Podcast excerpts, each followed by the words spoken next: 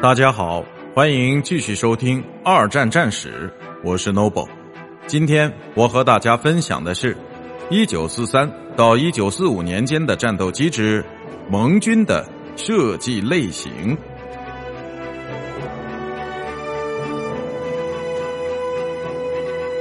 在1944到1945年间，美国陆军航空队是世界上最大的空中部队。拥有相当重量级的战斗飞机，其中主要的类型是北美 P 杠五幺野马型与共和 P 杠四十七雷电型，这两者都是从一九四零到一九四一年间开始服役的。不过，更早的 P 杠三八闪电型也依然在使用之中。一开始。P 杠四十七似乎是更有前途的设计类型，它是在一种特别庞大而威猛的新型发动机基础上制造的，因此具备了一种较高的爬升和俯冲的速率。虽然其体型和重量都相当令人窒息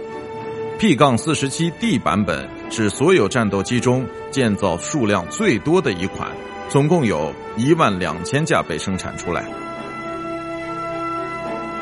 虽然一开始不太被人看好，但 P 杠五十一野马型在西欧的空战中赢得了比其他战机更多的胜仗。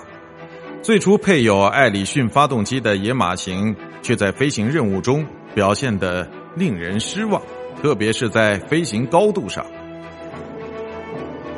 一九四二年，一款配有劳斯莱斯莫林式发动机的战机被投入到了测试之中。而野马型则被进行了改装，在配备了装有额外燃油的副油箱之后，这款新式飞机可以护送着轰炸机从英国飞往柏林，甚至更远的地方，并几乎要比抵达那里的所有德国空军战机都更胜一筹。其是射程与性能的完美结合，并且是之前从未预料到的。在战争的最后阶段，很多英国的战斗机部队继续使用着喷火式马克九型，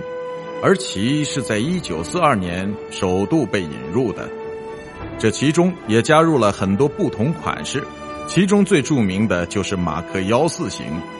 这款之中的莫林式发动机被更加威猛的劳斯莱斯狮鹫兽引擎所取代。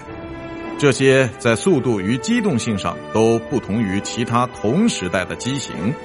但是在射程上却乏善可陈。与坚不可摧之盟军阵容相匹敌的是数量相当的苏联设计款式，其中最好的就是来自于雅克夫列夫和拉沃契金设计局。于一九四二年首度投入使用的雅克杠九是更早时期雅克杠七型的有效升级版，并配备了一个更加威猛的发动机和更加的武器装备。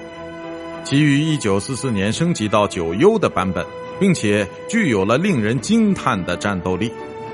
战争中最为惊人的战斗机是最容易让人混淆的雅克杠三。这款战斗机速度极快，并且是操控性很好的设计款式，应该是战争期间东部战线上最好的战斗机了。LA 杠五和 LA 杠七型是从之前的 LA GG 设计款式发展而来的，即使不能与雅克型相提并论，但至少具有与之相当的战斗力。